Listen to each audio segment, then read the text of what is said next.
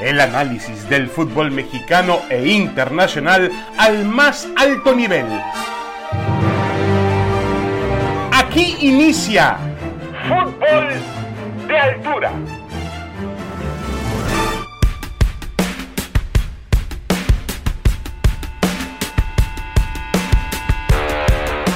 Y caballeros, bienvenidos, bienvenidos. Estamos en, Fútbol de Altura, el podcast de ESPN. Aquí estamos en compañía de Roberto Gómez Junco y de Paco Gabriel de Anda. Hay temas eh, interesantes, como siempre, en el fútbol mexicano, en el fútbol internacional, que estaremos comentando con todos ustedes. Roberto, ¿cómo estás? Bienvenido. Muy bien. Gusto saludarlos, David Faitelson, Paco Gabriel, como siempre, un privilegio compartir con ustedes este espacio.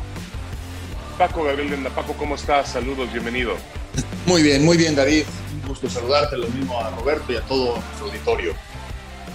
Bueno, el tema es Cruz Azul, equipo que ha decidido rescindir el contrato, decidió rescindir, el contrato del el Potro Gutiérrez. Raúl Gutiérrez dejó de ser entrenador de Cruz Azul después de la derrota del domingo en Toluca. Y después de haber sumado, Cruz Azul tiene un partido pendiente contra Querétaro pero en cinco fechas posibles, es decir, de 15 puntos ha sumado uno y está hundido en el sótano de la tabla y está buscando soluciones grandes. Entrenadores de jerarquía que seguramente pues lo va a conseguir entendiendo lo que significa Cruz Azul para cualquier entrenador y también lo que económicamente puede eh, derrogar la, la, el, club, en este caso la cooperativa. Ahora, Roberto, los problemas de Cruz Azul se solucionan con un entrenador. Me río porque eh, esta misma pregunta la, acabamos de hacer con la selección mexicana y en otras ocasiones. ¿Se solucionan los problemas de Cruz Azul con un entrenador? No, no, a, menos que sea un entrenador que, que se meta más allá de la cancha a, reestructurar la organización entera, ¿no? El, el, problema de Cruz Azul creo que tiene rato viniendo desde la, desde la directiva un equipo en el que parece que está prohibido conformar planteles a tiempo, ¿no? Reforzar con el tiempo debido al plantel de cara a cada torneo. Una y otra vez los técnicos que ahí han llegado han trabajado con, con lo que ya se encuentran sin, sin mucho margen de maniobra en cuanto a la conformación de los planteles, ¿no? Y esto volvió a suceder. Lamentablemente hay que ver lo, lo que hicieron con este Cruz Azul después de que fue campeón, cómo han ido desmantelándolo, cómo fue eh, sucediendo todo esto para que, para que veamos una cara de Cruz Azul completamente distinta, nada que ver con el, aquel equipo campeón bajo la dirección de, de Juan Reynoso. A mí me parece una lástima lo de Raúl Gutiérrez, porque es un buen técnico, esto es indudable, un técnico al que el fútbol mexicano creo que se había tardado en darle una oportunidad como esta, la eh, aprovechó muy bien en el tramo final del torneo anterior, pero ahora, bueno, los resultados mandan, pues sí, a mí sí me parecía por otro lado ineludible esta, esta eh, decisión, ¿no? Es, muy pobre la producción de, Cruz Azul, más allá de los números, además, en cuanto a funcionamiento, es un equipo inestable, inconsistente en su juego dentro de un mismo partido. Sí creo que la decisión era, era ineludible, pero mientras en Cruz Azul no entiendan que el problema está más allá de la dirección técnica, pues seguirán, seguirán fracasando. Sí, hay, hay cosas que uno no entiende que, que suceden en este equipo y cosas hasta que tienen un velo de misterio. Eh, pero mira, habían descubierto, Paco, habían descubierto a un director deportivo solvente como Jaime Ordiales. Luego se va Jaime y llega Álvaro Dávila. Jaime, Jaime Ordiales se queda en la banca. Álvaro Dávila llega, encabeza un equipo campeón con Juan Reynoso. Luego se va Álvaro Dávila y regresa, y regresa Ordiales. Y al final se fue a Ordiales a dirigir a, um, trabajar con las selecciones mexicanas de fútbol. Pero yo la verdad no entiendo por qué el ingeniero Víctor Velázquez, que según me dicen yo no lo conozco, lo, lo conoceré en alguna llamada telefónica, nada más, pero me dicen que es un hombre inteligente, un tipo de la cooperativa de muchísimos años, trabajador, honesto. No entenderá, Paco, que tiene que hacer una estructura para manejar el fútbol y que a través de esa estructura, teniendo un buen director deportivo, teniendo buenos visores, contratando con inteligencia, un departamento de inteligencia deportiva, más el entrenador, por supuesto, van a llegar los resultados? Pues posiblemente no lo entienda, David, posiblemente no lo entienda. Quizás desde afuera se ve más fácil no, sabemos cuáles sean los problemas de fondo en la cooperativa. Sabemos que hay muchos problemas y muy graves. No es nada sencillo cómo se han dado las cosas y repercute en el, en el equipo. No, no puedes separar a Cruz Azul de la cooperativa. Por más que muchas personas lo digan, no es tan sencillo. No es tan sencillo. Apenas, por ejemplo, Televisa, lo, después de muchos años, parece que ya lo logró separar el equipo de la televisora con, con, con, América. eh, no es sencillo, pero estoy de acuerdo contigo, se tendría que hacer así, no, no hay de otra manera, ¿no? Es, es increíble los errores que se han cometido. Eh, desde que estaba Jaime Ordiales, pero yo soy el director deportivo, pero no puedo entrar al vestidor porque no tengo relación con los jugadores ni con el técnico, pues entonces no puedes ser director deportivo. Eh, es así de fácil. Si no puedes tener esa relación, ese vínculo. Eh, Ahora, Paco, tú, tú, jugaste sí. ahí. ¿Siempre fue así? No. A mí me tocó con el Wendy Mendizábal y Benito Pardo. Eran los directores deportivos. Pues no, realmente yo nunca hubo ningún problema de ese sentido. Es que Cruz Azul realmente era lo que yo viví de jugador, un paraíso. Te pagaban dos días antes de la quincena, nunca te quedaron a deber, la gente te, te trataba muy bien, toda la gente involucrada, el utilero, el masajista, la gente, los cocineros, la gente de intendencia, eh, era gente muy amable, o sea, vivías en un paraíso. Yo, yo, en lo personal, yo creo que yo no aproveché mi estancia en Cruz Azul, yo la desaproveché. No sé cuál sea la actualidad, seguramente hay un poco más de problemas. Eh, el tema es de que los jugadores que han llegado no están para pelear, no están para competir, no están para estar, llevar a Cruz Azul a, a, a las instancias más eh, eh, elevadas, a, las, eh, a pelear con los equipos como Tigres, como Monterrey, como América, como Pachuca. No está este plantel. ¿Qué técnico va a venir? Bueno, ojalá sea el técnico capaz, un técnico que pueda tener una, una estructura, un técnico que pueda tra transmitir tranquilidad, que lo dejen trabajar y que pueda llevar a buen puerto este equipo. No se ve fácil, ¿eh? Ojalá sean eh, muy atinados a la hora de elegir un técnico, porque se pueden mencionar muchos nombres, no todos tienen las cualidades y las virtudes que se requiere para dirigir en este momento a Cruz Azul. Bueno, eh, Paco, ha tocado un tema muy interesante, eh, Roberto, y es una realidad, y, y, ahora el ejemplo de Televisa y, y, América es muy claro, parece que cada día más Emilio Azcárraga deja responsabilidades en Televisa y, se concentra únicamente en el, en el América, lo cual es, muy sano, porque cuando se mezclan los dos negocios, ahí es un tema diferente que tiene que ver con medios de comunicación y demás. Pero en el tema de Cruz Azul, el hecho es que siempre la cooperativa estuvo metida en el equipo. El único tema que había aquí en esta situación, a diferencia de otras épocas, es que con todo respeto y con todos sus defectos y virtudes, Roberto, Billy Álvarez sabía de fútbol. Es decir, tenemos que reconocer que Billy fue un, un dirigente de muchísimos años, que tuvo grandes maestros, Cárdenas, Roca, eh, que, que, que, creció con en, Nacho en Treyes, la cooperativa. Nacho Treyes. Nacho Treyes, perdón. Eh, Nacho Treyes, Roca no, ¿no? Roca no sé si sí, dirigió Roca, Azul. No, Nacho no. Roca no. no. No, Nacho Treyes, Nacho Treyes era su gran, su gran eh, maestro. Entonces, existía esa facilidad. Yo la verdad no sé si Víctor Velázquez sepa de fútbol, yo supongo que no. Sí, yo no, lo conozco, pero sí, Billy Álvarez sabe de fútbol, sabía de fútbol, manejó muy bien al equipo durante mucho tiempo, después, bueno, lo, cuestionable y para eso hay un proceso, ¿no? En, curso, pues es lo que hizo más allá del fútbol, ¿no?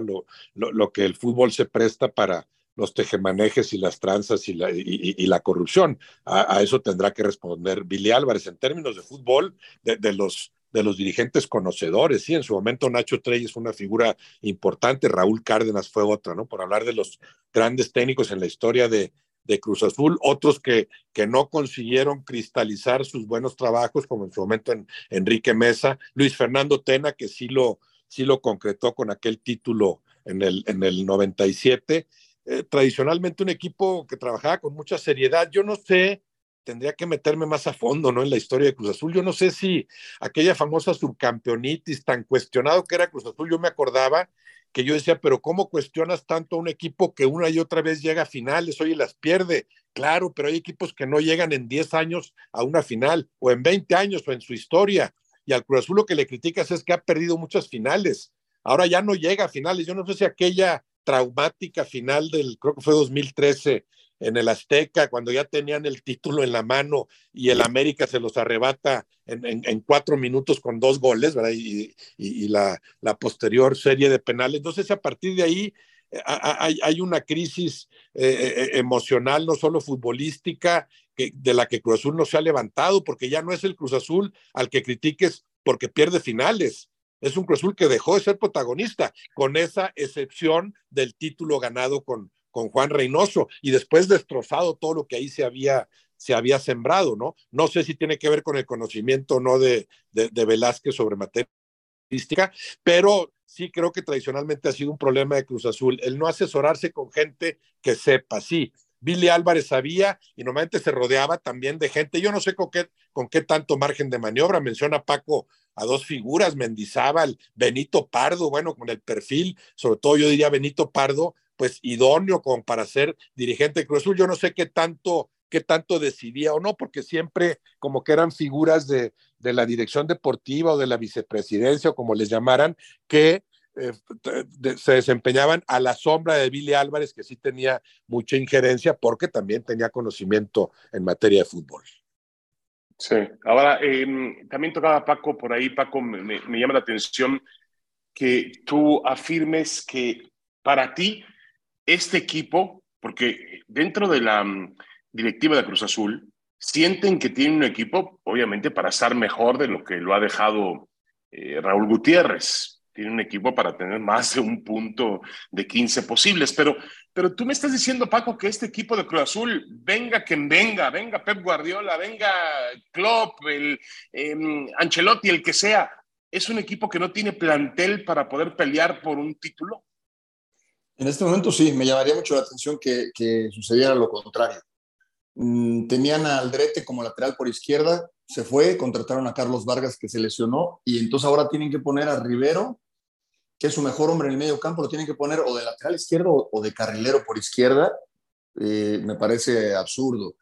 Eh, un centro delantero que defina un, tipo que, pesa en el área, pues está Rotondi, que no es un centro delantero como tal, y después los Morales, eh, el, mismo, eh, de los que han usado a todos, Carneiro, Estrada, no, no, no es un plantel de peso eh, específico que supere a, un, a los cinco primeros lugares de la tabla y quizás tampoco al sexto, al séptimo, al octavo. No, yo no encuentro en dónde colocar a Cruz Azul como plantel. Va a venir un técnico con más experiencia, sí, porque el Potro Gutiérrez no tenía la experiencia, y qué lástima por él, coincido con Roberto sucede mucho cuando, a ver, tú estás en fuerzas básicas, pero vente para acá, te voy a poner de técnico. Terminas despidiéndolo como entrenador de primera división y de las fuerzas básicas. Entonces le quitas la chamba. Se rompe ahí ese, ese, proyecto que pudo haber sido mucho más interesante, pero bueno, así es el fútbol, así es el fútbol. Yo sí creo que Cruz Azul, mientras se sigan tomando las decisiones, quien las ha tomado se van a seguir equivocando. Yo creo que tendría que venir alguien que esté involucrado al 100% en el fútbol, que tenga más experiencia en determinado puesto y que sea quien tome las decisiones.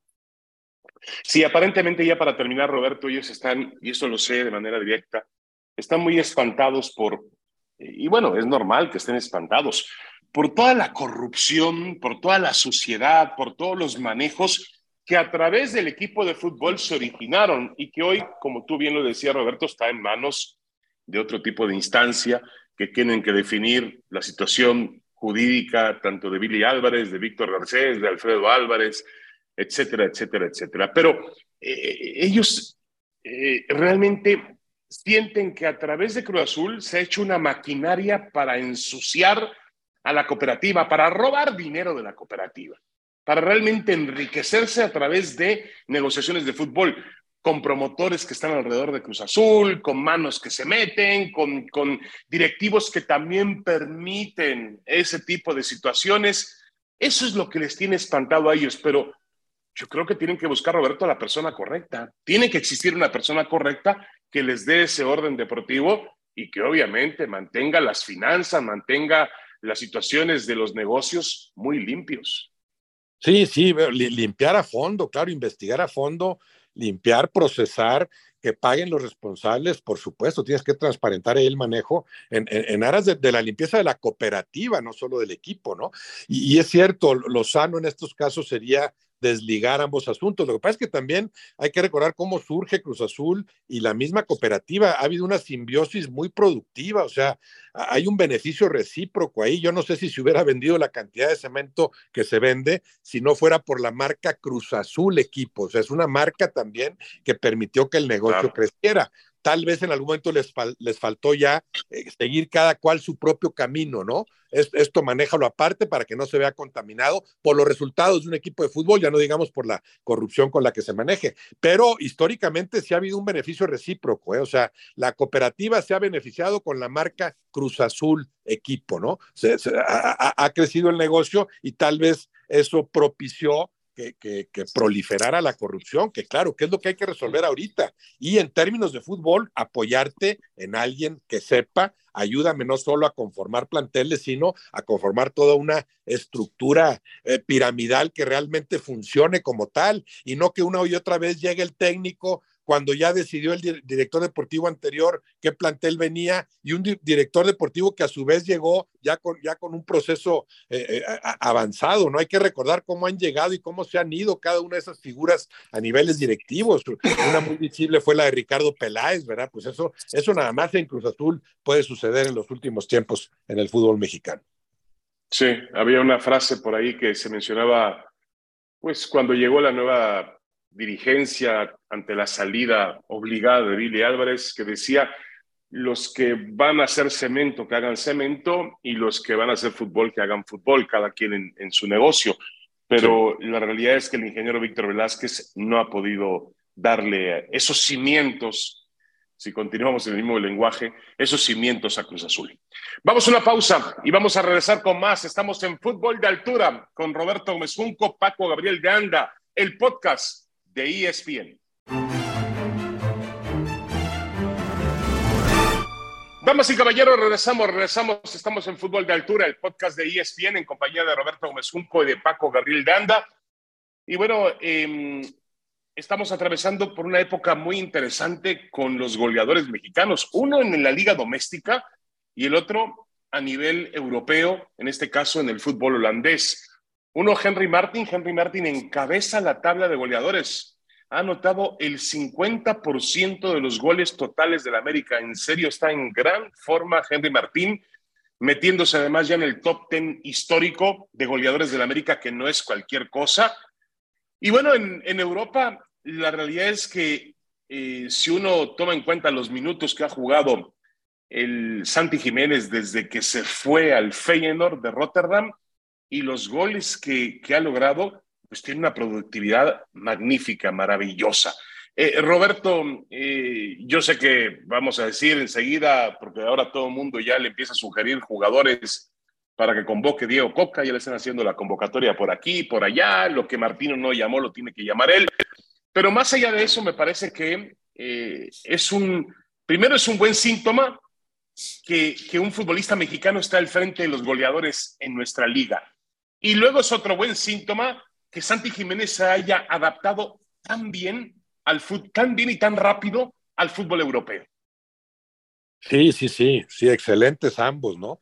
Con todo merecimiento, Henry Martín encabeza la tabla de goleo, a pesar de que está jugando un América que todavía no alcanza su mejor nivel. El América me ha gustado cómo va progresando, pero todavía no es el América del torneo anterior, ¿no? Sí es un América muy ofensivo que elabora mucho juego y con Henry Martín como figura ahí preponderante, primordial. Y lo de Santiago Jiménez, claro, con toda personalidad brillando allá en, en, Holanda. Sí, me, me parece muy buena muy buena noticia, ¿no? Para el fútbol mexicano. Y a mí en general, además, me ha gustado lo que va del torneo, ¿eh? Ha, habido grandes partidos, partidos que normalmente ves ya, ya en fases finales o en, o en liguillas. Hay que recordar aquel primer tiempo por ejemplo, Santos América, por lo primero que me venga a la mente, la, lo reciente de Tigres Pumas, sobre todo por el lado de Tigres, eh, eh, algunos lapsos del Pachuca, del Monterrey. Me ha gustado el torneo, me gusta el protagonismo que asumen Monterrey, Tigres y Pachuca peleando arriba y con el América acercándose, ¿no? Grandes goles, además, ha sido un torneo plagado de,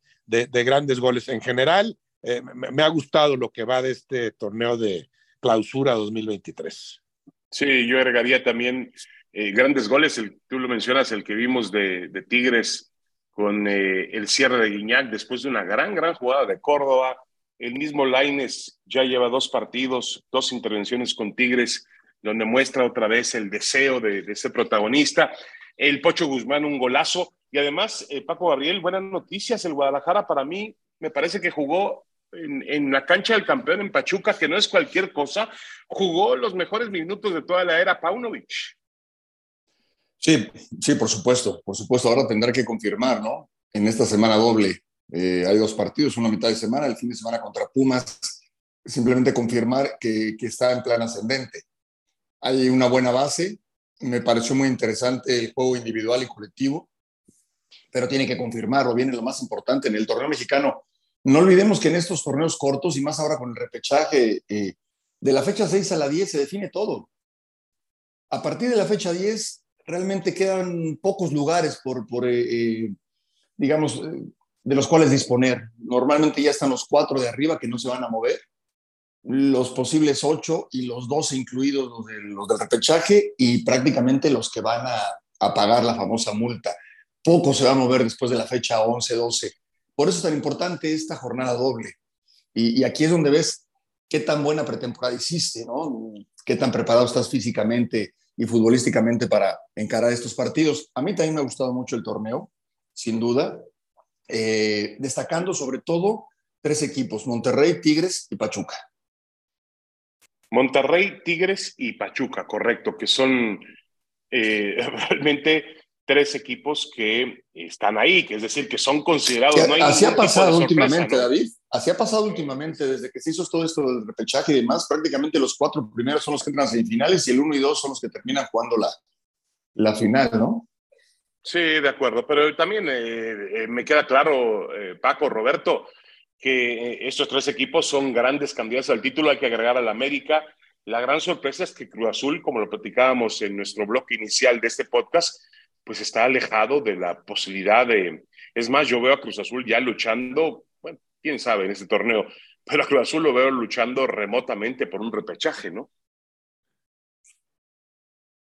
¿Roberto? Sí, de acuerdo, de acuerdo. Si es, que, si es que así se diera, ¿no? Si es que así se diera. Sí, sí, de acuerdo, de acuerdo. Sí, de podría, acuerdo. podría sumar todavía para, para meterse ahí de, de, de panzazo, pero, pero sí, coincido. Eh, yo antes del torneo pensaba en esos cinco equipos tres de ellos que están respondiendo cabalmente, el América que ahí va poco a poco poniéndose donde le corresponde y el que ha decepcionado es el Cruz Azul. Hay que ver equipos como Toluca, como Santos Laguna, el mismo León que sabemos que tiene un gran potencial, aunque todavía no, no encuentra la, la, consistencia en su funcionamiento, que no los puedes descartar, ¿no?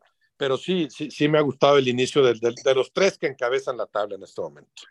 Y hablando de eso, bueno, el, el tema de Pumas, que tampoco ha sido desagradable, mira, viene de, lo pusieron en, lo aterrizaron a Rafa Puente y a los Pumas, pues lo aterrizaron en el estadio universitario, que siempre es un estadio bien complicado, obviamente, ante uno de los equipos más poderosos, a pesar de que me había perdido a Diego Coca como entrenador y tenían al Chima Ruiz, que por cierto es otro tema que no hemos platicado mucho sobre si la directiva le va a dar continuidad y apoyo al Chima Ruiz, pero, pero Paco Pumas eh, no ha tenido mal torneo dentro de sus alcances, no ha tenido un mal torneo.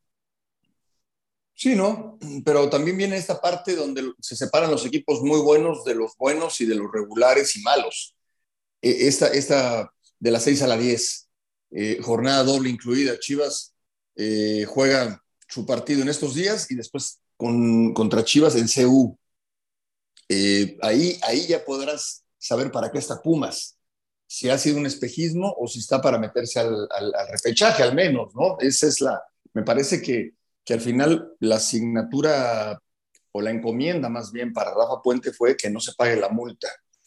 En ese sentido yo creo que no habrá problema a partir de ahí meterte a repechaje y a partir de ahí meterte a la liguilla. Yo creo que esas son las prioridades, ¿no? Los objetivos que tiene Rafa Puente y, y está bien encaminado. Así, a mí me gusta la faceta competitiva que muestra el equipo universitario y creo que además eh, con un trabajo, una continuidad para Rafa Puente puede, que se va a ir ganando poco a poco, puede lograr cosas interesantes con este equipo de, de, de los Pumas. Eh, Roberto, queremos regresar al tema del Chima Ruiz y de Tigres, la salida de Coca, el equipo se vio bastante bien. Obviamente es un equipo conformado con, por grandes figuras y tiene jugadores de mucha experiencia en el terreno de juego, una columna vertebral con Nahuel, con Guido Pizarro, Aquino, Quiñones, Guiñac, este, Nico Ibáñez, bueno, es un equipo, ahora la aportación de Córdoba, de Diego Laines, es un equipo muy, muy poderoso. ¿Tú dejarías al Chima Ruiz como entrenador? Bueno, por lo pronto sí, la presentación fue magnífica. Sí, el plantel es muy poderoso. Y el problema del plantel es, es que te puedes encartar, pero para mí sí es evidentemente el plantel más fuerte en el fútbol mexicano. O sea, tú, tú ves ahí, ahí dos equipos. Bueno, el otro día ante Pumas, dices, entran de la banca, entran de relevo Bigón, Laines y Córdoba. Para mí, tres jugadores de nivel de selección mexicana y están de suplentes. Bueno, y luego Córdoba ya sabemos lo que, lo que hizo, ¿no? Un jugador con, grandes condiciones. Los tres magníficos futbolistas, hablando de futbolistas suplentes, ¿no? A Nico Ibáñez le, le, están encontrando acomodo ahí junto con, con Gignac. Fue muy buena la presentación del Chima Ruiz, que tiene que ver también con, con que los Tigres se sentían lastimados, dirigentes, no sé si jugadores, la afición, con lo que sucedió con Coca, con el manejo pésimo que le dieron al nombramiento de Coca, ¿no? Para que empezara debidamente con el pie izquierdo su, su proceso con la selección mexicana, ¿no? Entonces hubo una especie de solidaridad en ese sentido, el equipo respondió, dio un buen partido, hay mucha diferencia en cuanto a planteles entre Tigres y Pumas, pero claro, hay que darle más tiempo al Chima, por lo pronto, claro, que si así vas a jugar, por supuesto que te quedas, ¿no? Y el Chima que tiene tiempo preparándose, hay que entender también que es distinto el, ya el rol de, de técnico, ¿no? Ya me conocen los jugadores, pero me conocían como el asistente de o como un chavo aquí que nos cae bien y que trabaja bien, bueno, ya como técnico tienes que asumir otra responsabilidad. Por lo pronto empezó muy bien. Sí, y no solamente, no solamente se trata de eso, también eh, Paco es de administrar un vestidor con mucha personalidad, con, con figuras. Sí, yo, yo, yo sí veo capaz al Chima. O sea, no es, no es, un, no es al que trajeron de la sub-17, a ver, súbetelo para que no es un tipo que ha trabajado con el Tuca muchos años, inclusive en selección nacional. Y ha trabajado también en Tigres, eh, muy preparado, gente de fútbol. yo, creo que no le van a mover. Y también es, para mí yo creo que, como dice Roberto, quedó dolida la gente de Tigres. Y también es una manera de decir, mira, los manejos y las porquerías que se hagan no están por encima de la institución. Y vamos a dejar ahora a gente de nosotros y, y seguramente respaldados por los jugadores, que eso es muy importante. ¿eh? Acá yo no veo que nadie, ningún, por lo menos yo no he visto ninguna declaración fuera del lugar de los jugadores. Pues ellos están concentrados en su institución. Y es como que pues, se fue Coca, pues peor para él, ¿no? Este, nosotros somos Tigres. Ese es el, el mensaje que, que por lo menos yo he recibido de parte de la gente de Tigres. Y a lo mejor es, eh, llegó el momento para, para, probar con otro tipo de fórmula después de lo que sucedió con Diego Coca, donde ellos reclaman que faltó eh, compromiso del entrenador, para con el equipo. Yo incluso hablábamos la semana pasada de ese tema, que yo la verdad no encontraba ninguna referencia emocional, más allá de lo, profesional, pero ninguna referencia emocional, pasional de Coca con, con, Tigres, ni siquiera jugó en el equipo, no hay, no, no existía esa relación, ahora han tomado un, un hombre que, que, es de casa y bueno, vamos a ver si, si funciona. Yo también creo que va a funcionar y me parecería muy interesante que un entrenador mexicano lograra una carrera en un equipo tan, tan poderoso como Tigres. Bueno, para finalizar, Roberto, nos piden, nos piden de la producción que te preguntemos quién es el Patrick Mahomes, comparándolo con el coreback de los jefes de Kansas City, quién es el Patrick Mahomes del fútbol. Pues Porque es joven, es un jugador joven, ¿eh? Ah, joven. Ah, entonces, entonces a Iñak ya lo tacho. Yo estaba pensando en Iñak por lo que ha hecho muchos años y porque, bueno, viene de meter ese, ese golazo. Este, si es alguien más joven, no, no, no, díganme si Santi Jiménez o Henry Martínez. No, o, o, Roberto del fútbol internacional también, ¿eh? Podríamos escoger a alguien. Ah, del fútbol a, a nivel sí, mundial. Sí, sí, sí. sí. Ah, que, es que qué tan joven es Mahomes. Si digo Haaland, no. 27, no tiene 27 años. 27 años. años. Sí. Ah. Bueno, pues no sé, me, me quedaría con el noruego como, como promesa, ¿verdad? Pero, pero no, obviamente, no como el mejor futbolista en la actualidad, que pues, digo, para mí sigue siendo Messi, ¿no? Aunque esté viejito. Este, sí, de acuerdo. Pensaría en Haaland por compararlo con un joven. Sí, la realidad es que, a ver, pero Paco, estamos hablando de un jugador joven. Sí, sí yo, joven. Yo, yo, ah, bueno, pues. Mbappé, Mbappé. Mbappé. Sí. Sí. Sí, por, el, por el techo, ¿no? Por el potencial, porque, sí, porque claro, Mahomes claro. puede llegar a, a, superar a Brady. O sea, Mahomes puede llegar a superar a Brady. No digo que lo vaya a hacer, pero Es el único que podría. Y en ese nivel Claro, un, jugador que ya ganó muchas cosas y puede ganar muchas más, sí. Mbappé me parece, me parece mucho mejor como equivalente, sí. Sí, y, la, tenemos la misma disyuntiva, la misma duda que tenemos con, como Hans Paco dice bien, que está llamado a ser una superestrella, pero eh, a ver, superar a Brady, eh, lo que dejó Brady es complicado, muy complicado, va en buen camino.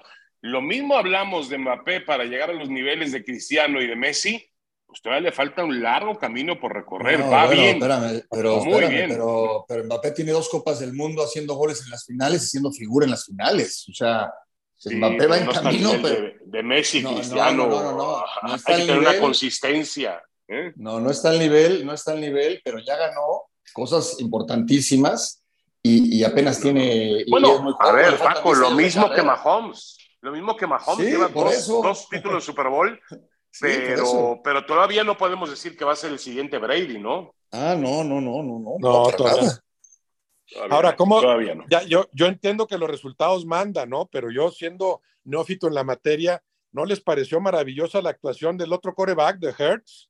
Sí, también, claro. Sí, claro, por supuesto. que por corre, supuesto. que además tiene un, un gran juego por tierra. Eh, sí, Roberto, pero a mí me parece que Mahomes es mucho más completo.